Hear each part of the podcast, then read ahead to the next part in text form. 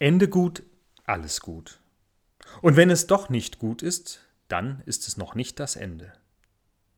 Am Ende wird alles gut. Das ist die Logik von Hollywood-Blockbustern. Und im Radio höre ich, egal was kommt, es wird gut. Auf dem Fußballplatz stirbt die Hoffnung zuletzt. Diese Sprüche haben alle eines gemeinsam. Es sind Mutmachsprüche. Sie können echte Kraft und Motivation entfalten. Sie sind allerdings auch Durchhalteparolen und müssen sich im Leben erst einmal beweisen. Es gibt Situationen, in denen helfen sie niemandem. Wir haben mit unseren Konfis im vergangenen Jahr sehr intensiv darüber gesprochen, welche Sprüche hilfreich wären, wenn man einem Angehörigen sein Beileid ausdrücken möchte. Nur so viel. Von diesen Sprüchen hätte es keiner in die Auswahl geschafft. Es hilft doch keinem und bringt den Toten nicht zurück. Es soll zwar trösten, doch nimmt es den Schmerz nicht ernst. So und so ähnlich haben es unsere Konfis wahrgenommen und formuliert. Ich selber sehe das auch so.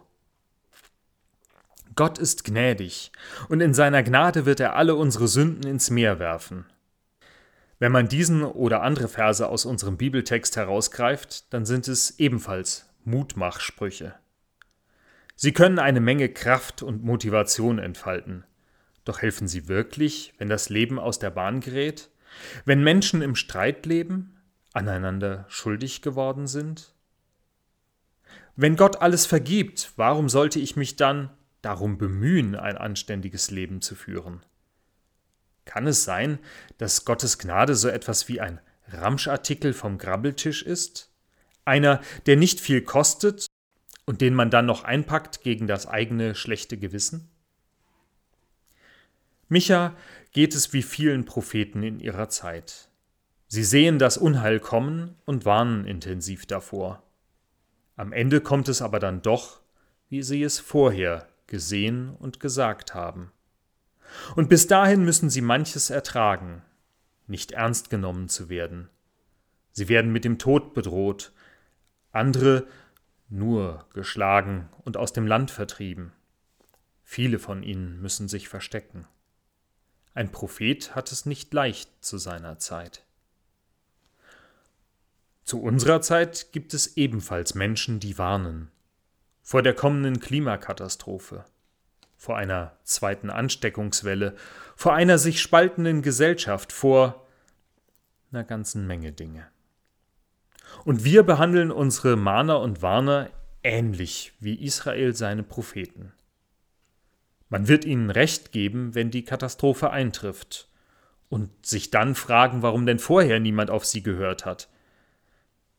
Durchhalteparolen werden uns dann nicht mehr helfen. Warum kommt Micha aber dann, am Ende seiner Reden, mit dem gnädigen Gott, der seine Treue hält?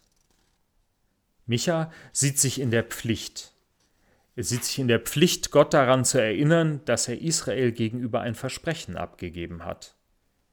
Denn Gott ist kein Automat, den wir mit unseren Wünschen füttern und dann die Erfüllung bekommen. Aber Gott hält seine Versprechen. Das ist die Erfahrung, von der die Bücher im Alten Testament immer wieder berichten. Am Ende einer jeden Katastrophe erinnert sich Gott an seine Versprechen. Und dann führt er aus der Gefangenschaft nach Hause und hat versprochen, diese Welt zu einem gerechten und guten Ende zu bringen. Das schließt für Micha ein, dass sich die Menschen hier und jetzt schon für eine gerechte und gute Welt einsetzen. Dafür hat er seine Reden gehalten. Doch der Garant, dass diese Welt gut wird, derjenige, der garantiert, dass es passiert, das ist Gott alleine.